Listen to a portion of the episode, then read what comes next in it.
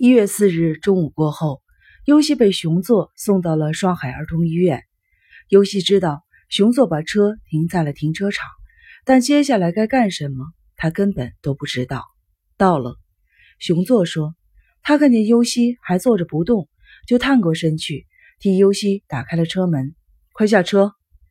尤西机械地从车上下来了，抬头看了看天，天是灰蒙蒙的。熊座抓起尤西的手腕，朝八号病房楼走去。今天晚上好像要下雨，注意别感冒了。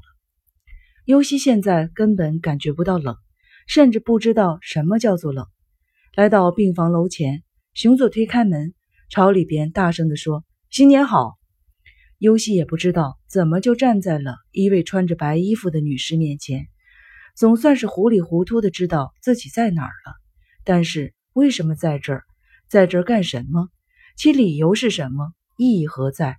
一切都不能理解。只不过按照吩咐走动或站住。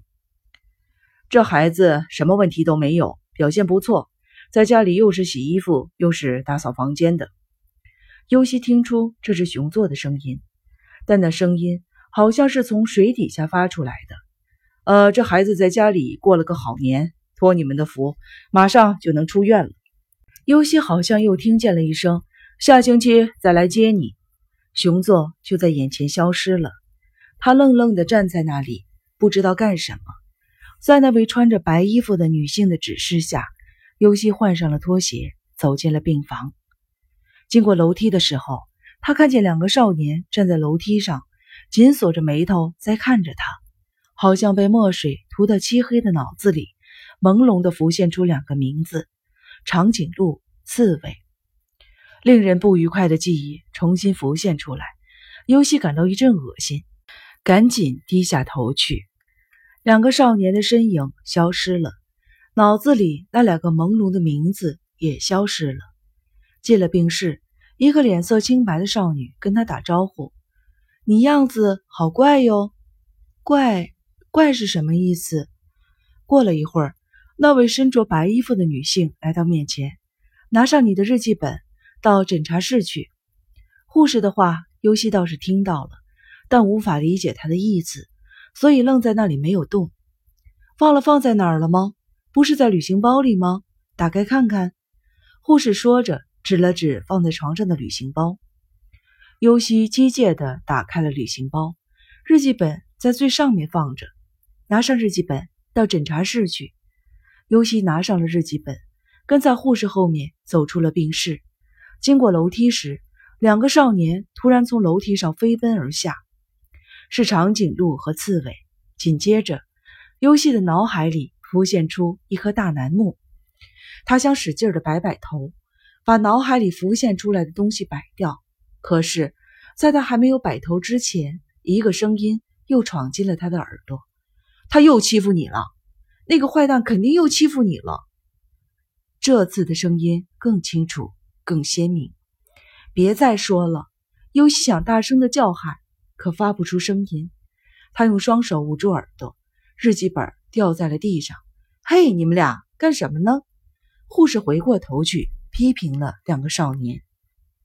那两个少年根本不理会护士的批评，大骂着：“他妈的，杀了他那个狗日的！”责怒的声音撞击着尤西的耳膜。护士把长颈鹿和刺猬推进了食堂，拉着尤西的手就走。尤西清醒过来的时候，已经坐在一间墙壁雪白的屋子里的沙发椅上了。他的正面坐着一个又矮又胖的年轻男人。新年过得怎么样？男人和蔼可亲地问了一句，朝尤西伸出手来：“把日记本给我看看吧。”尤西顺着对方的视线，看见了自己膝盖上的日记本。尤西刚要伸手去拿，忽然觉得那日记本蠕动起来。尤西跳起来，把日记本打落在地上。掉在地上的日记本继续蠕动着，朝尤西爬过来，一边爬一边可怜地叫着：“尤西，接受我！尤西，我是爱你的！别过来！”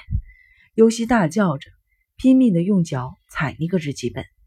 那个又矮又胖的年轻男人过来阻止他，他推开了那个男人，继续狠命地踩着。尤西睁开眼睛的时候，首先看见的是白色的天花板。他眨了眨眼睛，想确认一下自己看到的是不是现实的世界。尤西发现自己和衣睡在狭窄而又坚硬的床上，盖着毛毯。他转动着脖子，观察了一下周围。狭小的房间里，白色的墙壁，墙角放着一盆很大的绿色观赏植物，旁边一个人都没有。房间里只有两张床，诊查室旁边的紧急处置室好像就是这个样子。尤西试着活动了一下身体，身上哪儿都不疼，左边的袖子被谁卷了起来，胳膊上好像打了一针。止血用的脱脂棉还留在那里。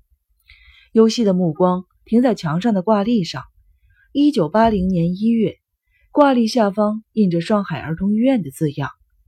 啊，这是双海儿童医院，这个房间就是诊查室旁边的紧急处置室吧？